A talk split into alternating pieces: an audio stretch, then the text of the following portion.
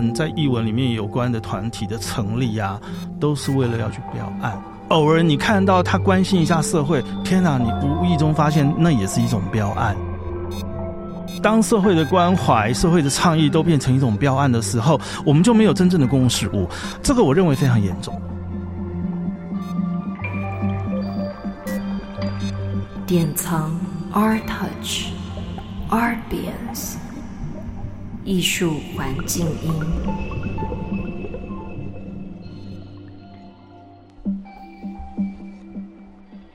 冷风，暖风，艺术生涯冷暖自知。强风，和风，当代创作风风对峙。欢迎收听《艺术之流风》。好，刚刚《艺术之流风》的台呼是由本集的那个来宾黄俊明老师哈，然后也是第一次有我们台呼是有来宾来面的。非常害怕。呃，俊明是这次的来宾，然后我先简单介绍一下。俊明呢，其实就是呃，我十多年前还在《破报》当记者的时候，他刚好在《联合报》当呃文化组的那个记者。然后比较特殊的是说，他其实不光是呃。他出身虽然是念北医大的音乐，然后从呃从大学部到研究所都是，然后他念的是古典乐，可是他其实他的艺术田野其实蛮广的，到到流行音乐、独立音乐啊那些，我也会在野台开上碰到他，他也会去报道。我那时候连 DIY 办在鬼月办的 party，他都有来。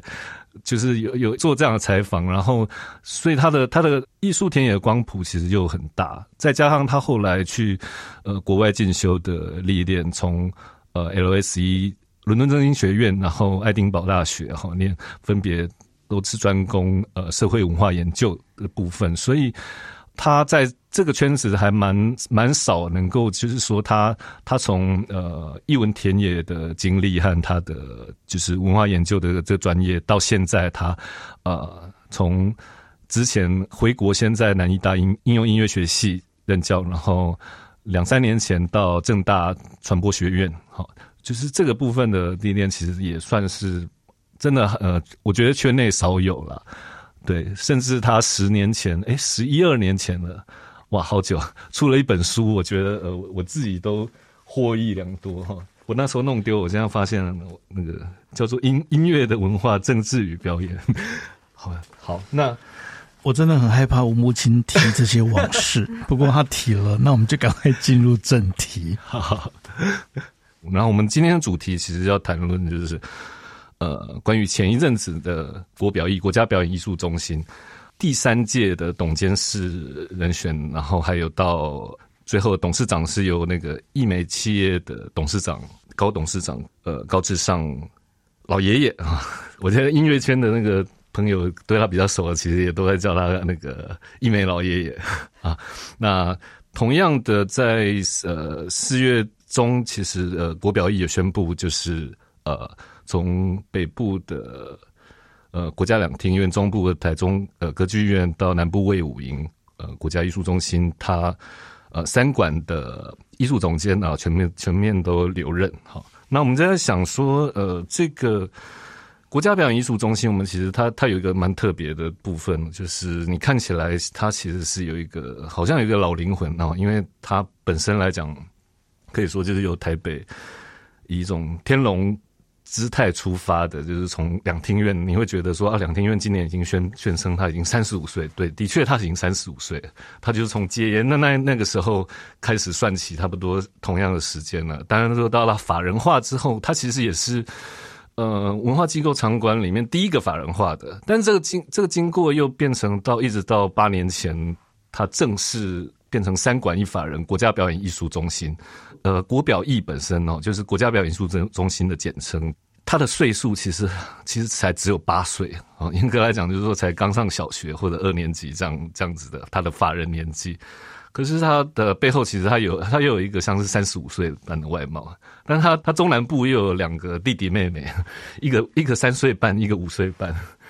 甚至当初他的国表艺，我记得十年前在规划要多场馆一法的时候，一开始其实。只是先设定两厅院跟魏武营哈，台中歌剧院那个时候其实都还不不那么确定，刚开始规划的时候，但是我觉得也是顺也是顺道，其实有点到后来会变成北中南呃三场馆一法人的这样的结构，也是有点希望是以呃台北的一个老母鸡哈带两个小鸡部分这样要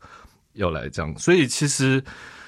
我觉得他是一个登短廊的问题了，就是说，然后现在找一个七十岁的疫苗老爷爷，然后他是不是可以协助这个三十五岁外貌但是八岁法人年纪的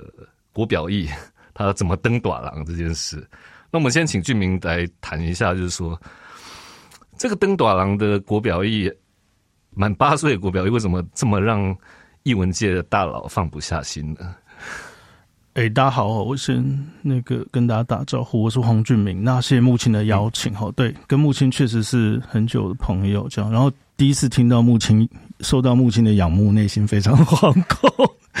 好，其实这个问题，呃，对，也许就你刚刚的这个介绍里面，我大概是。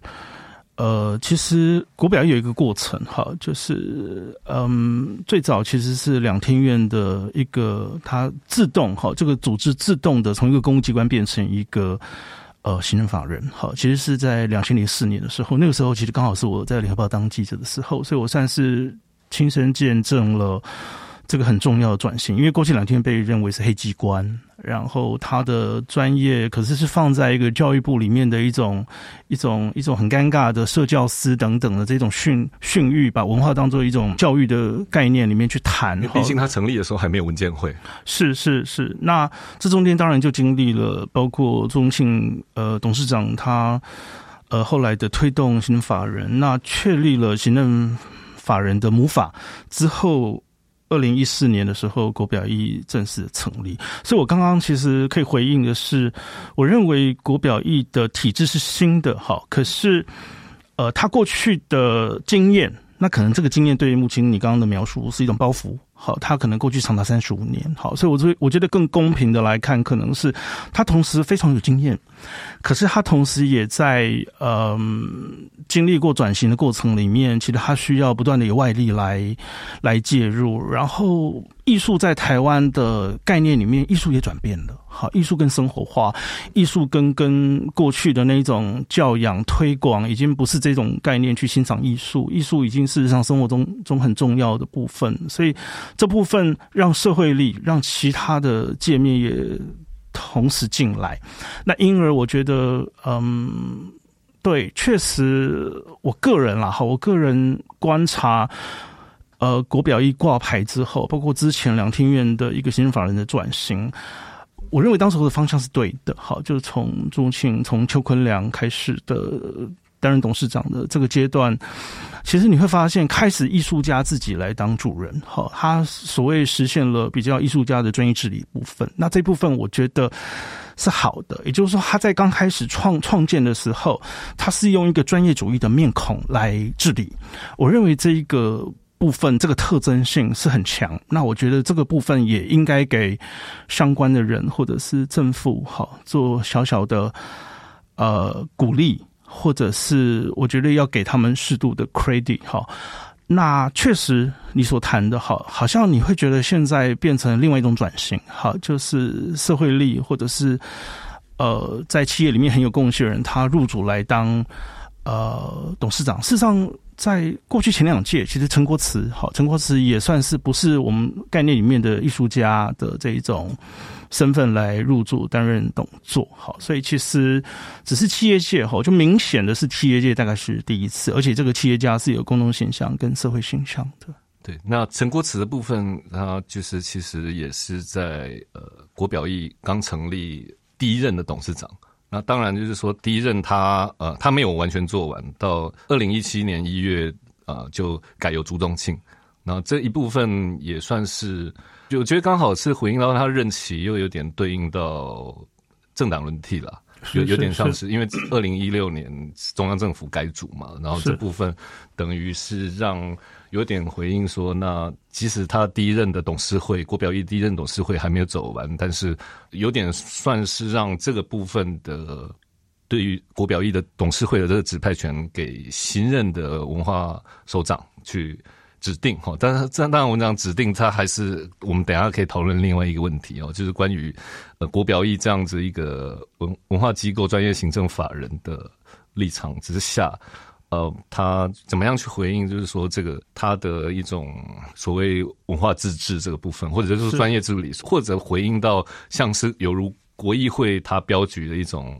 超然独立性的必具原则的。一种精神啊，就是说，他能不能让他是一种可以被苛责、可以被公众讨论的一种状态？我想，这这个部分其实，呃，我也看到俊明十年前就是还在讨论国表意。他要设置的这个时期，然后二零一二年的时候，你就有一篇文章就在谈论他的可能的问题，就是包含了官派这件事情。是，就是说，虽然说，呃，因为他等于当初那个条例的草案就出来嘛，他直接是由呃行政院长派任，好，就等于他呃他不是文化部长嘛，因为一来可能是当当时文化部也还没有挂牌，其实文化部他自己也还不够，然后再来就是说，他希望是。不是被文化部管的，他的位阶不在文化部之下啊。这其实又又有点像，就像是文化部，呃，跟故宫那些是是一个是一个平行一样一样，它不是受到管辖的部分。所以这个部分其实当初你有谈到啊，它等于虽然说它变成行政法人，可是呃，国表艺的董事会它直接是呃，应该是说它董事会董监事会的名单直接是行政院这样派人下来，但是其实。我觉得可能我我比较可以直接从他的组织制度里面看出来，他第一个问题就是说，他不像我们想象的，一般你不管是财团法人、公法人或者企业，嗯，董事会你直接是一个呃，你知道董事长先于董事会决策的这个部分，就是说他直接是被决定了董事长，然后才有董事会名单，然后就是我已经给你一个董事长，然后告诉你董事会在这里。对，所以我我我很能够体会你当初就是会提出，就是说他他其实有点缺乏，就是呃，如果一个专业行政法人机关在这里面，可能面临不管是专业界、文化界还是公众社会舆论讨论参与，可能就这种治理精神或者他公众克责性的部分，它是有点缺乏的。是我。我个人觉得，其实行政法人是一个新的概念了。哈，我觉得背后最重要行政法人概念是专业跟公共还有治理的部分。哈，也就是它专业性能够维持，而它有公共性，而它能够在专业性的原则底下做治理。我认为这是这对我来讲可能是三个很重要的概念。哈，那是不是官派？哈？我认为，因为它毕竟是一个监督机关，是文化部，所以它必须有一个呃程序上面的呃一个政府的一个角色。好，可是我认为官派不是问题，可是官派背后的思维是问题。也就是说，如果官派背后的思维是把它当做是一个公共性的行政法人，那么它背后其实官派背后代表的是公共利益，所以应该从公共利益的角度去思考。董事跟董事长，好，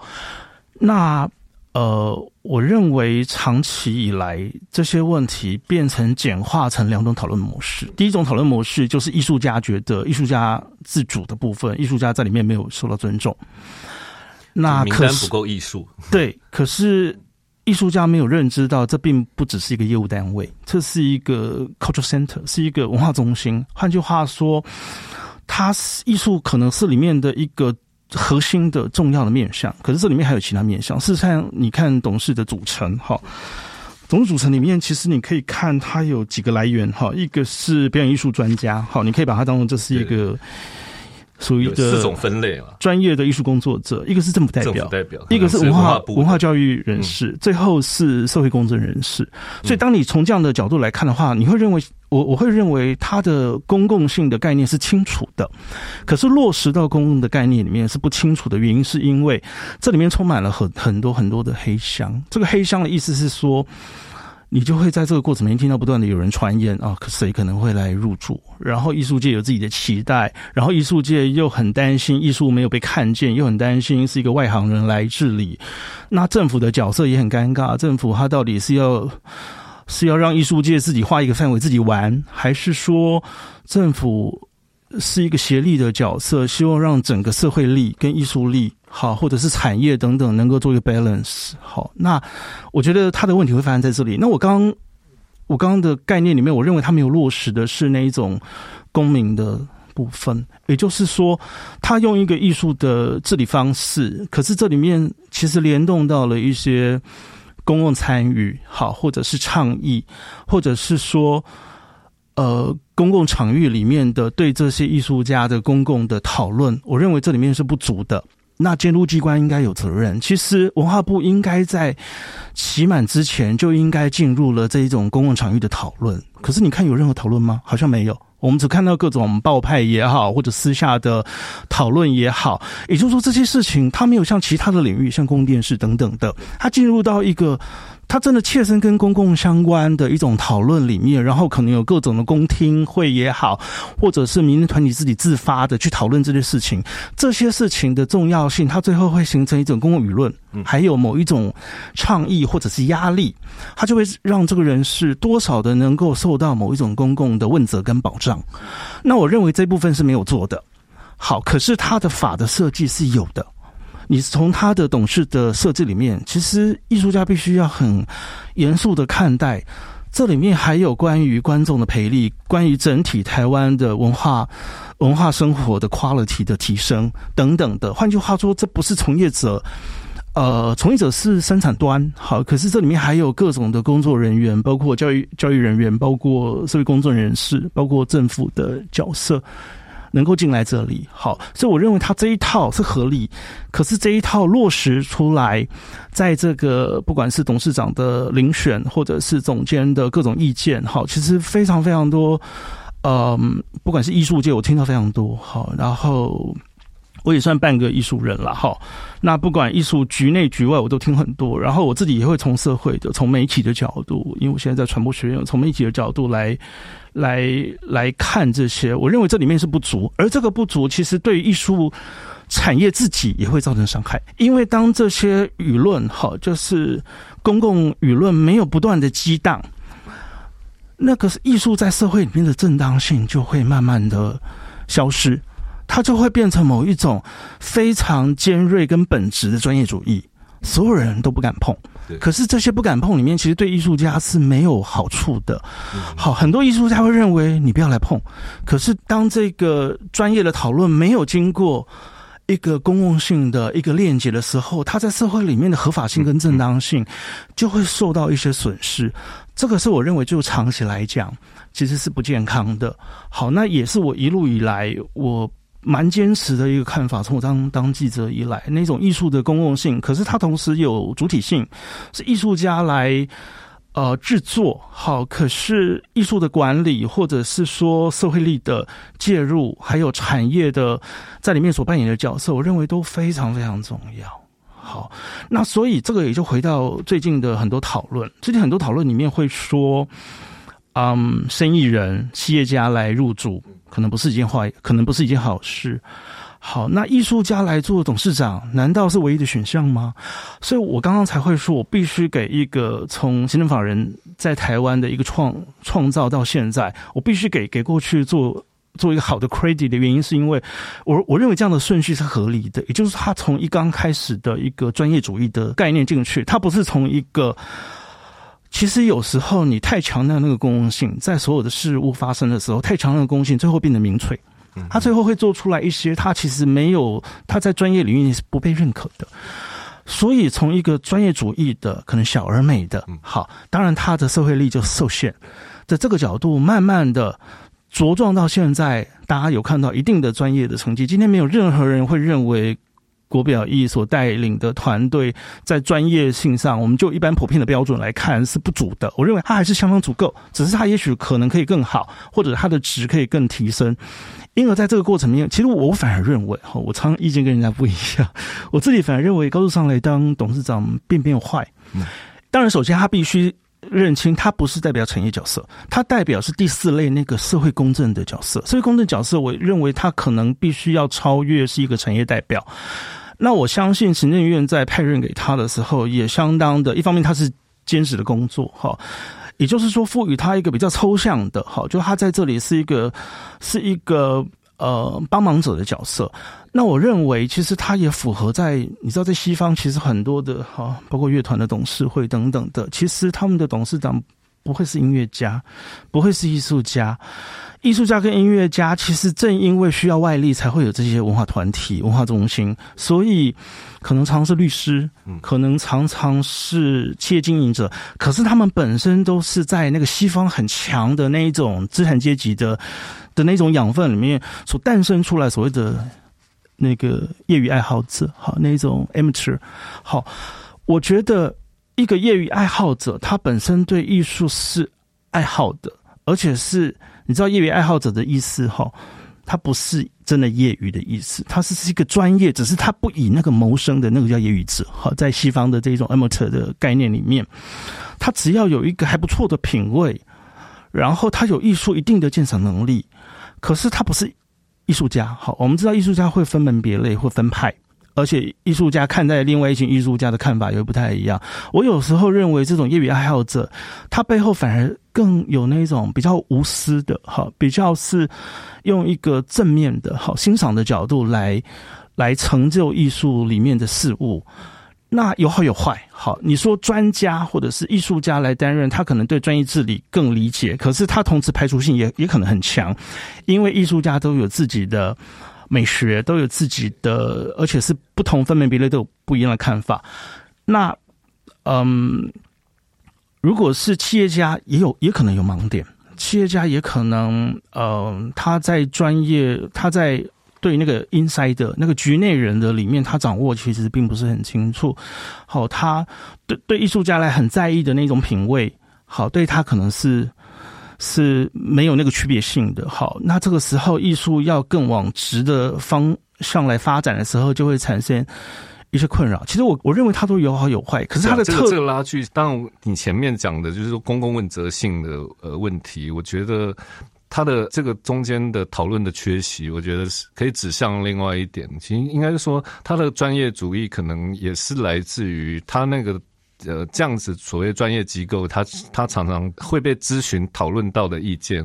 可能只是这个专业界的精英，甚至是只有大佬，就是比如说三个场馆的一级主管，还有少数的消息人士哈。所以这个这个部分之所以这一届的国表艺的的问题，也是来自于他是从这些专业界精英阶层。透露出来的的消息开始讨论的，到后来年后三月中的时候，呃，部长是另外在呃媒体的程序，马上呃也也透露出这个一个名字是现在师大音乐系的陈庆红教授，然后他之前也是所长，然后这个名单出来之后，他其实是用一种有点小道消息的方式再被讨论到，但是他又透过某种呃。算是有利人士，这我们我们从这个当中其实就看出这个复杂性了。我相信就是说，包括其实它是个专业场域，但专业场域你免不了看到它的背景的温床，其实就是一个政治场域和公众。这个只是这个层层里面有有好几圈在包裹这件事情，导致于说这个议题被讨论，也是来自于那个的缺席或者。就是你知道，他反复加强了这种，它既是一种公共性的缺席，但是它又强化了某种官派的性质，官派，然后有点又是专业技术官僚的某种大佬性的意见，在这里面会被，他会回归到一种封建式的的决策，就是高智商董事长接任国表艺，其实也是，我觉得也一方面也是安抚三个管所的。的高层，所谓我们如果说这些艺术总监，他是一种被专业官僚化的这种政治分配之下的一种安抚，我们甚至可以这样子讲，就是说完全不意外，在呃高董事长接任国表艺之后，过两个礼拜宣布三个场馆的艺术总监是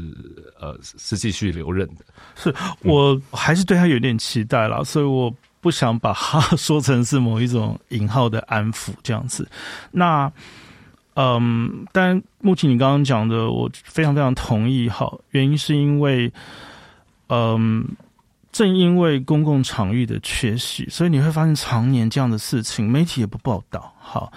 那媒体好像有时候也引爆在这一种人事的好讨论里面去，然后，嗯，可是他没有把它变成一个公共可能的讨论范围。那我常常也觉得很奇怪，艺术界自己好，就是说常年也很多的，因为资源的分配等等的，也不太愿意在这个时候出来。讨论，所以我认为这里面其实责任比较大是监督机关，监督机关是文化部，其实是文化部提名好，然后经过行政院长任命嘛，所以很重要的一个中介其实是透过呃文化部好。那文化部如果没有担负起这种公共讨论的责任的话，其实最后就会流于这些好，这些其实最后媒体出来的这些。讨论方式，你会觉得最后就是一种小道，或者是说他没有办法经过核实，然后所有更更关键的这里面怎么被讨论，我们对于艺术总监的想象，我们对于董事长的想象，就没有办法在这一种里面更更坚实，这种公共讨论里面更坚实。那如果文化部愿意扮演这样角色，其实他之后的这些这些人选，他就不会是这么的戏剧化，他也会让所有的。这里面的参与者，或者是行外的公共公民的部分，能够感觉在这个讨论里面，很多会诞生很多对于呃艺术是什么，对艺术透过公共化过程里面可以达成什么，有一个比较比较全面性的讨论。那这样的事物，我觉得很奇怪，就是常年台湾，我们还是某一种好像艺术是等待被分配的，好。那其实等待关爱的眼神是邱创焕，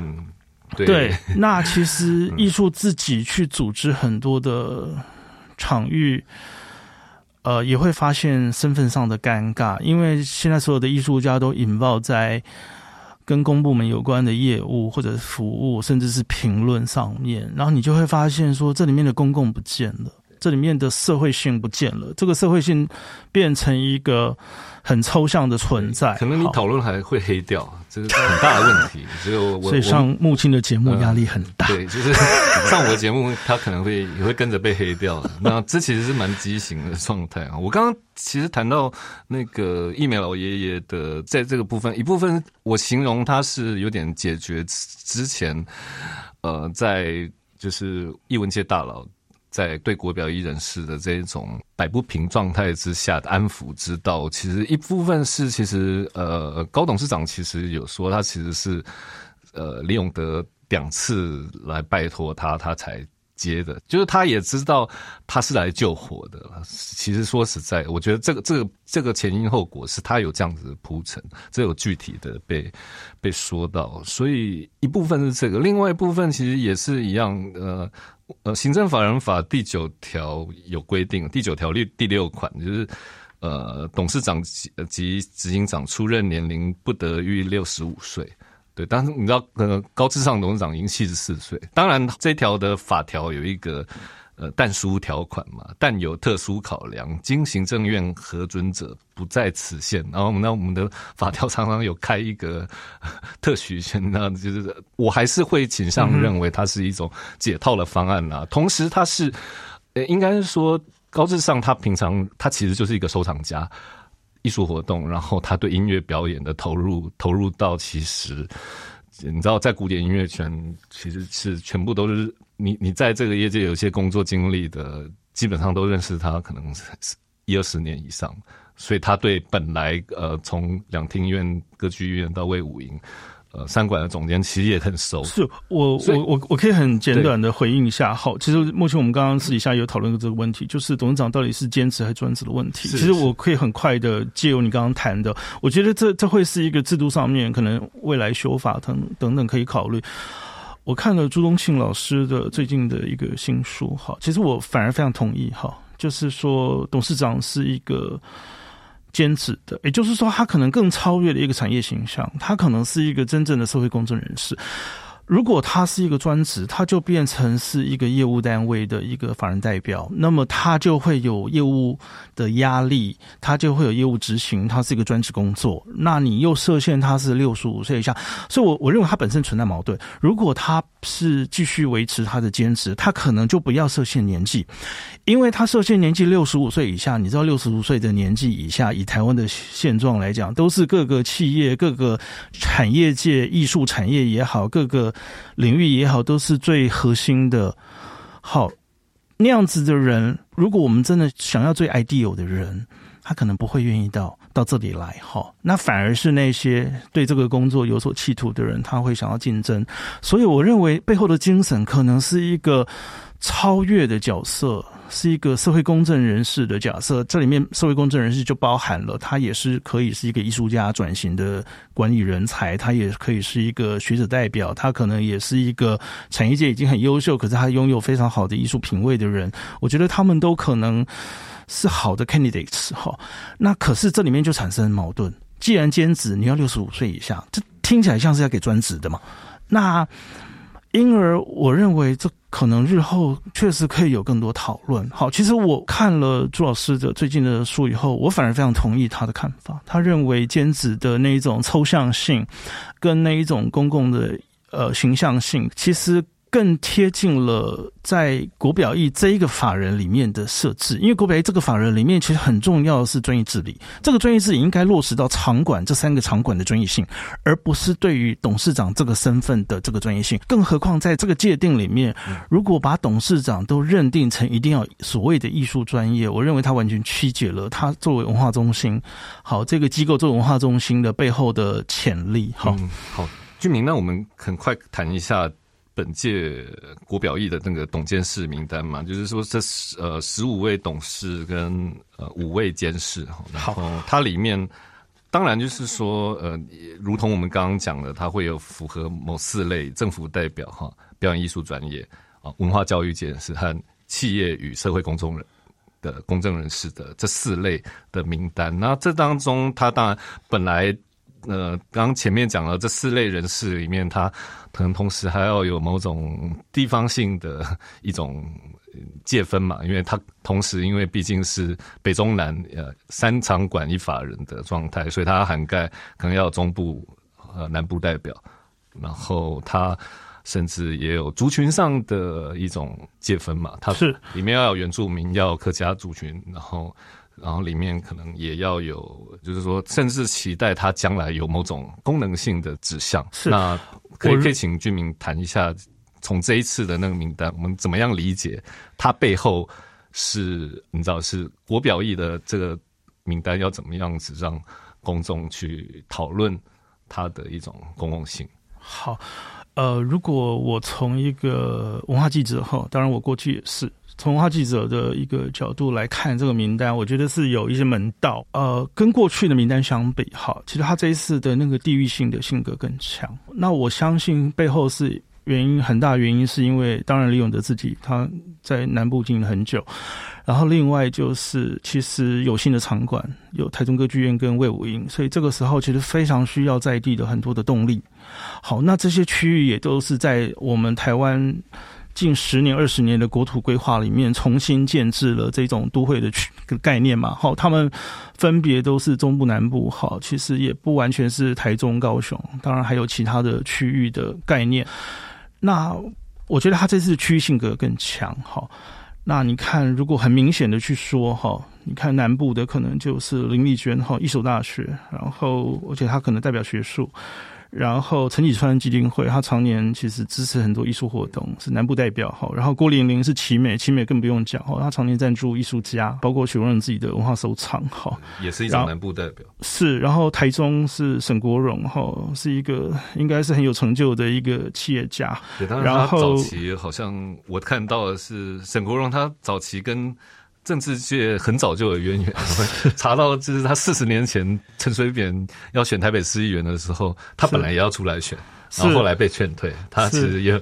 等于跟呃，我我觉得他的他虽然代表政府，但是其实也看出。一定程度的政治关系在这里面，对我相信这些都有一些政治色彩了哈。然后另外蔡传海是台中是中医药大学的董事长，所以他可能也代表台中的那某部分可能代表学术哈。因为其实大学这个场域很重要，对我来讲，哈，因为这个大学就会有一个生活圈，然后不仅是学术，他可能也会有一个他带来一个临近性的，他知道怎么经营一个。一个中部的大学，可能它会有更多的策略在艺术推广、艺术教育上面。我个人认为是不坏，只是说我们检验这样的名单的时候，可能还有另外一个指标是说，这些人进来之后，他们将来要做什么？对还有他们的过去，他们过去跟艺术的脉络。哈，我比较清楚的是陈启川跟嗯奇美的这一部分。那其他的，他们对于艺术其他的在过去的建树，我不是很理解，但是我可以保持期待。哈。那我觉得这里面还有两个是所谓学校的，而且是私立学校。好，那这个私立学校，呃，可能他们更多经营能力好，那也更多的接地气。可能李永德李部长有一些看法在里面。好，那我觉得它的兼顾性是比过去更那你觉得那个更更涵盖看法会是什么？呃，我相信可能有一些生态，态上的平衡了，然后也有一些希望不同产业界的力量能够进来。而且你知道，担任董事，如果他本身的那个多重性，嗯，比如说一个人同时是某一种所谓的弱势族群，同时是性别的族群，同时是区域的族群，那那样的人就容易出现嘛，对不对？然后他同时有多重的，他可能也在代表企业哈，这个是我从记者的观察的角度了哈。那我认为这次的呃名单可能有一个区域性的一个平衡性哈，可是它的缺点哈，我认为整体的名单看下来，其实它还是比较偏行政管理人才。嗯，那你就会发现说，嗯，首先他有一些行政管理人员，他也不是企业代表，好，他其实是企业基金会里面的人。好，那企业基金会大家会知道嘛？他不见得是企业代表的时候，其实他在里面反而跟国表一的困境很像，他是一个等待被被资源给予的。好，所以嗯，有时候我反而觉得行政管理的人在里面可能比例过高的时候，他就会缺乏某一种想象力跟某一些比较生猛的可能性。那在这里面，你就会看到有一个很明显的缺席哈，就是表演艺术的人在里面是他的面孔是比较没有特征性的，也就是说他还是有表演艺术的人在里面，可是那个特征性，我必须说，呃，可能还没有这么的充足。好，那毕竟你是一个国家表演艺术机构嘛，好。那很明显的，你就会发现说，像台湾表演艺术最有活力，可能是戏剧等等的人才，戏剧人才也不在里面了哈。既有的名单可能我觉得还不错，可是呃，整体的艺术的面孔，我觉得是呃比较比较不充足的。好，我认为是充足性是不足。那过多的行政管理的在董事会里面，其实非常同文层，最后会变成董事会里面是会可能某一种那种行政导向。好，这是我会比较担心。那形成导向的时候，有时候不容易看出艺术生产或者是那个脉络里面的某一些非常重要的意涵，所以这个大概也很难了哈。那这也就是我为什么我觉得这一种公民的讨论哈，那一种问责的机制必须要建立起来，就是文化部应该有责任，有更多的公听会、更多的座谈、更多公民团体自己发起的。可是我刚刚谈的困境，对，一方面公共性的问责就是对那些有影响力的。大佬们对，只有对他们问责嘛，所以所以才会变成说，才有这个呃，陈庆红或者更早的钟永峰被打枪换换一个名单的问题嘛，才会有三顾茅庐高智商董事长的问题。是，可是从更大的一个领域来看，对我来讲，这些都是一个生态里面的一个非常拥有权力者的一个互相之间的一种讨论方式，那就会非常可惜，他就没有办法。被更多人去参与跟去讨论，其实对我来讲，哈，我自己也在文化开会嘛。那我我完全知道，对于文化行政工作者来讲，他当然希望里面的人是好的，没有人希望里面的人是不专业的。可是他可能不晓得有什么选项。那我觉得这里面缺席的，我比较遗憾的是，在台湾的艺术工作者可能彼此都很紧密。而且这个紧密就是用一种业务的概念去互相紧密，所以这个时候应该评论的角色也没有。然后就一个做业务的人他自己有很多压力，因为他必须被审核，他可能怕得罪公部门，他可能也必须跟场馆保持适度的合作跟结盟。所以这个时候所谓的公民社会，好，公共领域在里面消失了，好，那个公共性在里面消失。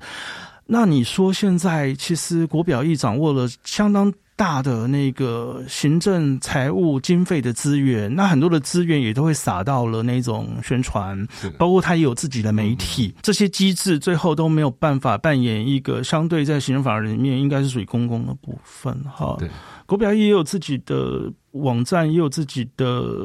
媒体。然后每次的活动都动用非常大的宣传，不管是 social media，我觉得他们都非常成功。可是这些是属于行销推广，对我来讲是属于业务的行销推广。可是对公众的部分，还有一部分的责任是要顾的，是要顾的是你必须有一个平台，这个平台是让非常多的公众是可以参与。公众不是等着只来被喂这些节目来看而已，公众需要能够参与进来。那参与进来的时候，不是在破坏这些专业治理，而是能够形成一个让专业治理有更大的公共 base、公共的地基。这个就是公共性的一个概念。可是，我认为在台湾，在艺术界里面谈公共性，我常常觉得是有一点，我其实非常怀疑。好，可能口口号大于实质了。是我对我自己 念社会学。是。好，念公共领域的人来看，哈，我认为公共领域里面很重要的精神是主体性。那这个主体性是要靠艺术家自己来造成这个主体。可是主体性之后就要公共性，这个公共性就是它有非常多的评论者，有非常多的 reader public，哈，就是阅读公众。好，在我们这里可以翻译成说，这是一个。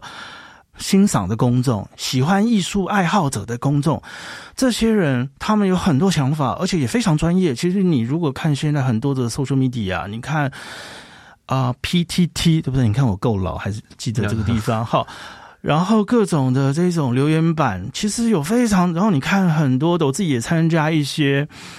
呃那种属于乐迷的那种组织，都非常专业。他们在讨论艺术、音乐、美术等等都非常专业。好。那他们对于什么是应该提供给公共的 service，他们有很多看法。艺术家不能够排除这些，认为这些是不专业的。那因此，我认为这部分不能简化为行销推广。行销推广最后只在推广这些节目，最后只在推广这些点阅率，然后。其实你非常用行销手段，非常容易是可以满足上座率的。好，这个是完全是大家很多行内人都知道的，尤其是这些中心这三个馆，其实拥有非常大的资源。好，就直接讲说，其实说像你刚刚讲，我们就可以想象，已经从两庭院时代就有的 PAR，然后大家都会说啊，它是它是两厅院的刊物，然后它虽然它虽然领有一个一个。你知道，它是一个公众的那种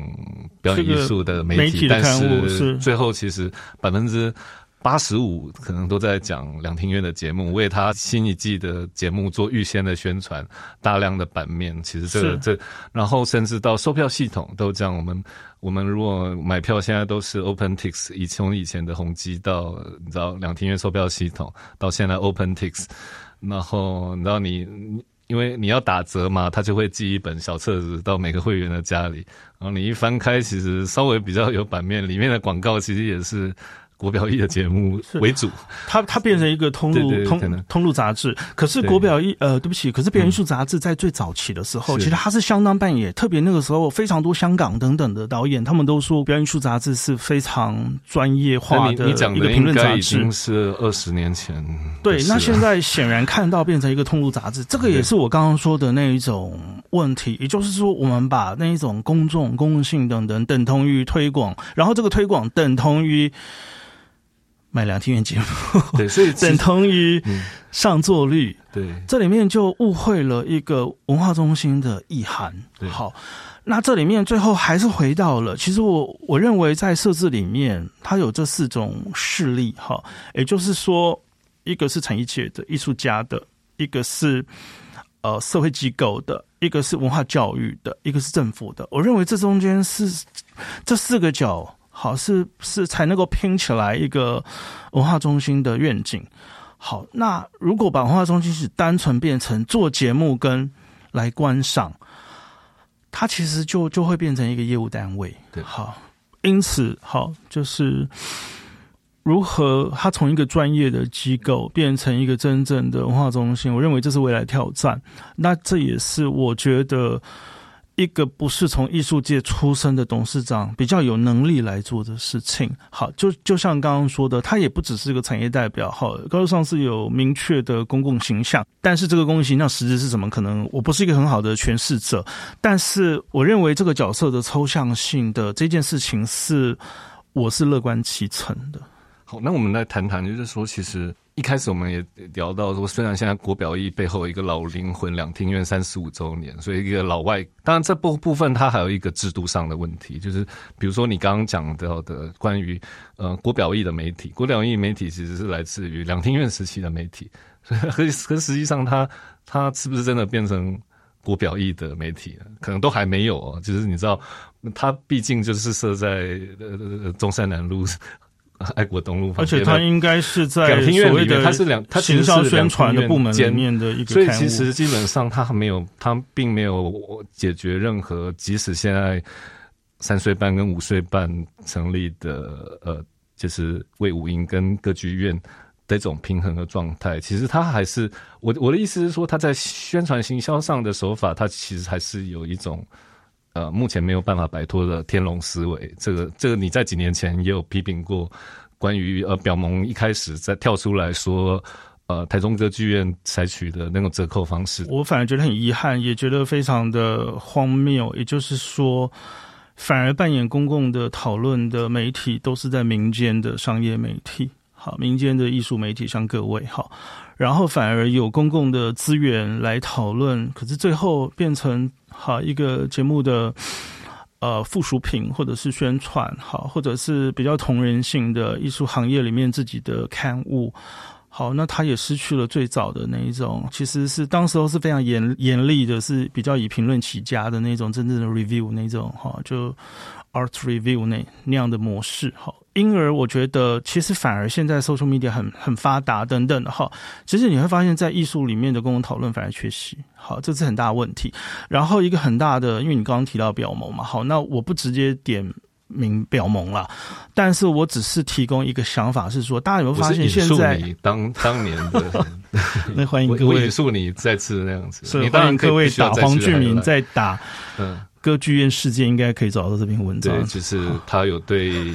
我觉得这这也不只是表演艺术界了，应该整个艺文界是本身，我觉得多少都会有。如果你的 base 是在台北的话，其实我相信都会有一些天龙思维。是呃，我就的你这个讨论里面，其实是我刚刚谈的两件事情，一个是说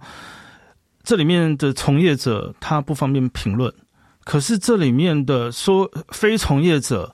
它是一种倡议团体，它又变成文化部的服务业。好，也就是说，它专门标很多文化部的服务的标案。哈，那我认为不是不行，而是说，我觉得台湾可能需要更多的公民团体，是比较是嗯，更多关心这个环境，然后可能没有介入这么多呃政府的标案。因为你会发现，现在台湾很奇怪，我们在译文里面有关的团体的成立啊，都是为了要去标案。偶尔你看到他关心一下社会，天哪！你无意中发现那也是一种标案。当社会的关怀、社会的倡议都变成一种标案的时候，我们就没有真正的公共事务。这个我认为非常严重。另外是他是专业界的专业界的网军了，就是网军化的公民团。我不要把他想成这么严厉是个网军，但是我认为。嗯，如果公共事务的讨论都变成一种标案的话，那我们就没有公共事务。好，然后另外是从业者，因为他有各种的生存压力，他必须跟场馆保持一一种友谊跟外交关系。然后从业者他有他长期养成的训练，哈，所以他是他是很困难的。那在很困难的里面，其实这里面也有很多的一种。Hierarchical 就是是一种阶层的分配，所以为什么我觉得偶尔的松动，哈，譬如说过去是朱老师，哈，朱老师非常专业，是完全专业主义，然后现在换了高智上，有时候扰乱一下那一种艺术的 hierarchy，好，艺术的那一种层级性，我有时候觉得不是坏事，好，那。呃，但是就相当取决于高智商是不是能够听到所有不一样人的声音，还是最后又又变成另外一种封建？好，就是哈布马斯在公共领域也也讨论了这个问题。公共领域的更多开放、跟专业、跟商业之后，它形成另外一种封建。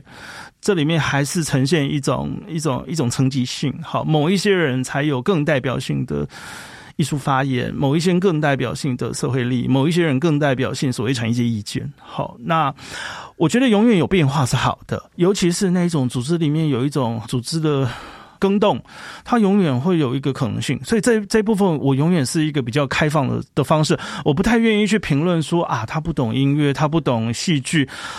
我觉得当用这样的评价的时候，你就忘了我们不是在选一个表演艺术团体的负责人，他是在选一个文化中心的董事长。就诚如你之前说的，他会陷入一种呃专业技术官僚。主义的一种一种想法嘛，是，它会导向另外一种分派的。对，它还是一种分配。当你太落入这一种艺术专业的迷失，那你接下来就会讨论说，那哪一个馆是什么专场，哪一个馆什么样专场，最后会变成一种本质主义。好，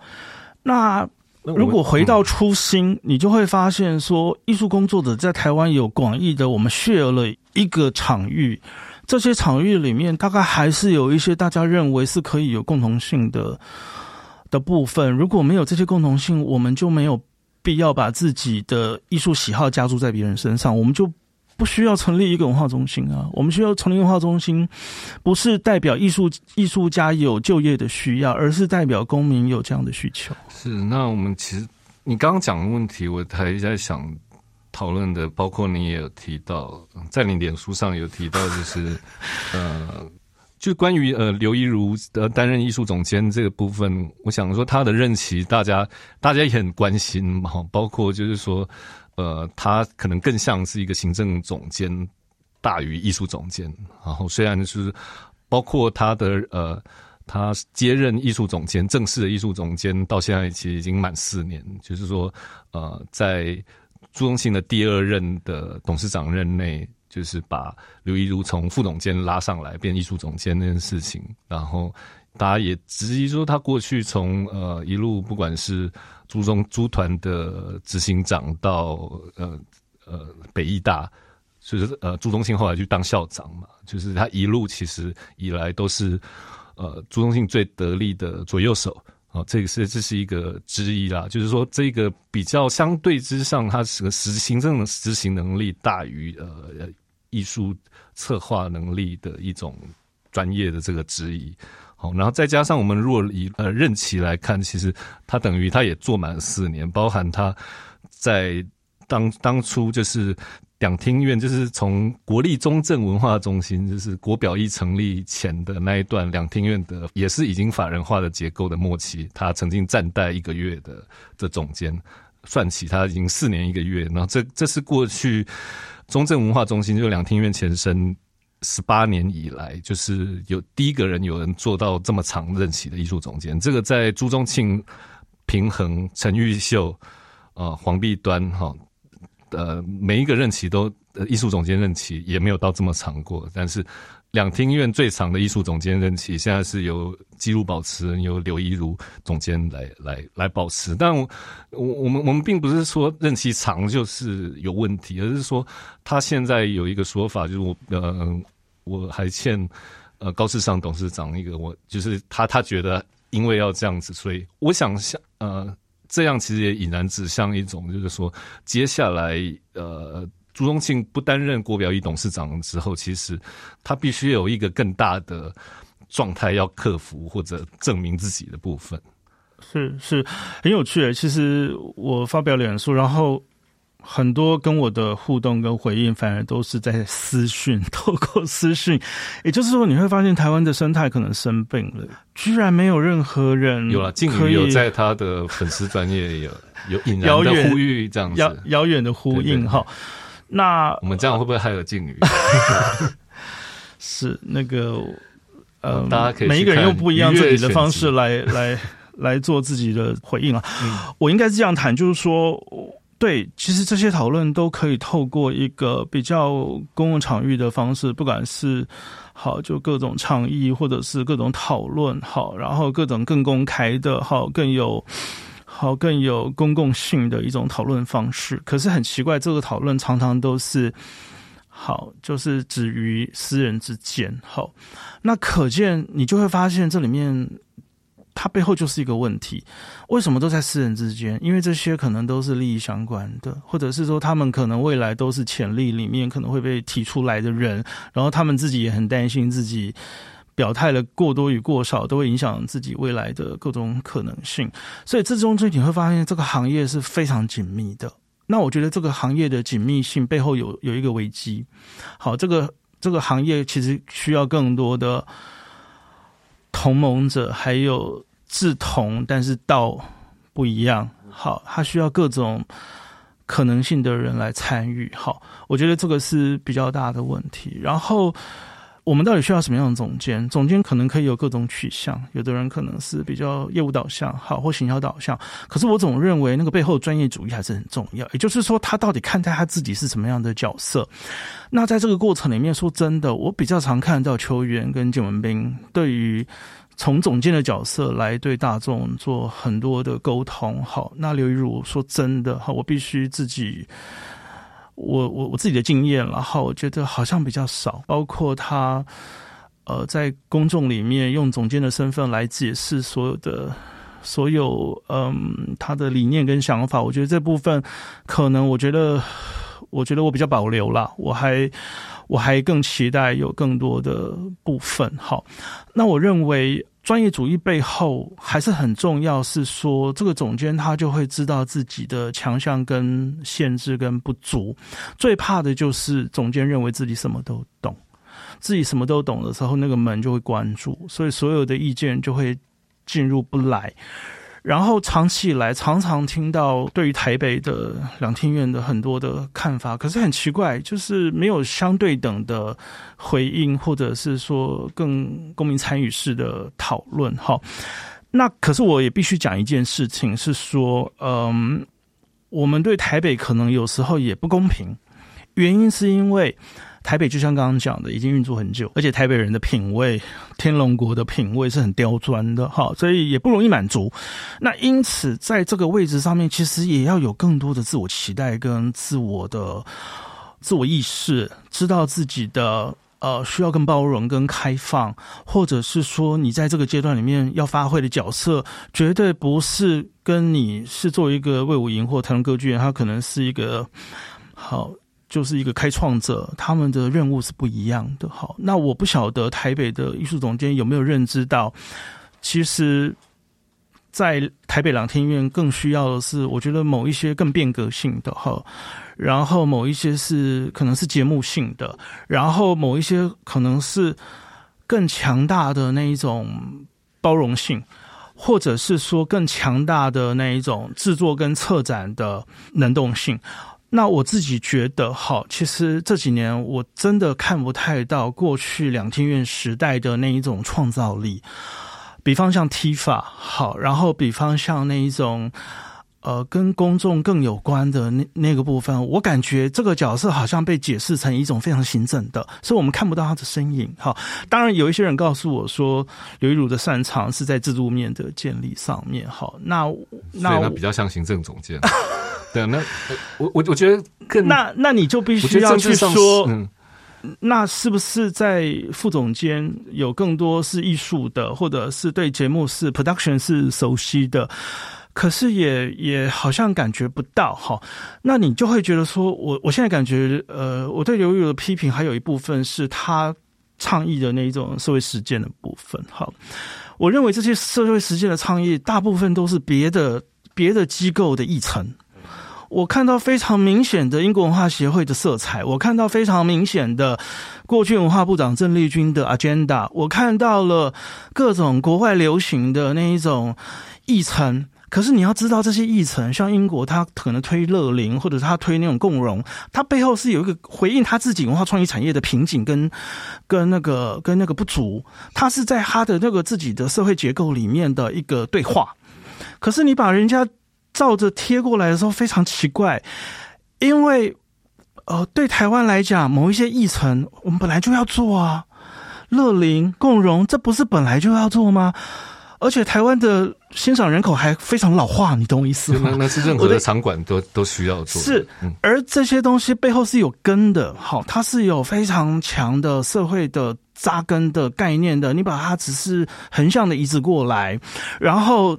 自我庆祝，认为自己做的这部分是非常好，然后甚至某一些业务还是居然是外包出去，好变成一种公民参与，连公民参与的外包，我其实是非常反对。好，然后，呃，在某一些讨论里面，我进到了某一些群组里面去看，我实在是我不能够同意了。那不能够同意，我必须我也要保持某一个开放性。我认为这是个过程。其实刘玉如在担任第一届呃艺术总监的时候，就有某一个记者打电话给我，他问我的意见。其实我我可以非常明确的好还原。我是非常赞成的，原因是因为刘一如他不是所谓的那一种艺术艺术产业出身，好，应该说他是一个艺术管理者，好，他不是艺术生产者。那我觉得他的业务能力、跟他的论述能力、跟他对于行政法人的熟悉，我觉得担任这个角色，在这个阶段里面，也许是非常好的。那这样的人，他可能有时候更无私的对待某一些艺术生产里面的分配。可是我必须说，在这几年的过程里面，好，我觉得。呃，每一个总监可能都有自己所对应、所要对话的部分。好，那我会觉得在专业的，特别是艺术产业的生产的这一端，我听到非常非常多的抱怨。然后就是您刚刚说的属于专业的部分。好，那那我相信那个专业背后还是有一个期待，是因为它毕竟是台北的场馆。台北的场馆，你你你面对的是一群非常非常看过，不仅看过台北的。表演也看过全世界很多的表演，然后每一场的人数其实也都不多嘛。好，你知道这个产业跟电影其他不一样，基本上台北就是一堆专家，这些乐迷、这些欣赏人本身常常也是所谓的业余爱好者，他是专家型的爱好者。这个时候，艺术总监必须要更有、更有使命，跟更有能力的去提出来。某一些专业看法，那我认为这一部分是比较缺失的。我看到很多的复制贴上，我看到我看到别人的 agenda，我没有看到呃属于艺术总监自己的 agenda。好，这是我自己的观察。那我有时候也觉得很有趣，就是说，呃，其实当我这样的反应的时候，其实我知道在某一些讨论社群里面反应非常大。好，我可能向来就是扮演这种破坏性的角色。那有时候我常常觉得，其实这样的讨论要不断的在公共场域里面发生，它就不会被奇观化了。也就是说，我的讨论没有什么大不了。可是有更多这样讨论，这个行业就会进步。这个进步也也更扎实的，它有更多的公共的参与进来，因为就会有更多人跟我对话，也会有更多人有不同的想法，因而这个行业它就会越来越。越有既可以有专业的可能，可是又有公众的评论的可能。嗯，也就是说，呃，其实不管是艺术或者是社会实践，我觉得它背后都有一个专业的范围，那它也都必须，嗯，有更多好这方面的参与。其实我在谈刘一儒的时候，我觉得应该一并把高雄跟台中一起来谈，我觉得更公允。也就是说，其实你会发现说，呃。高雄哈或台中，其实可能是因为新的场馆好，有一种新鲜度好，然后它有更多更朴素的一种社会参与的那一种概念进来。然后对我来讲，台北的社会参与比较是一种符号的文案式的表演。好，你会发现这些事情的最核心的概念没有被彰显，可是呃，只是一个。一个比较展演性质的社会实践。好，好，那谢谢呃，俊明今天那个给我们这么多的那个交流与讨论哈，但我们真的感觉好像每次聊一聊都觉得要录两集。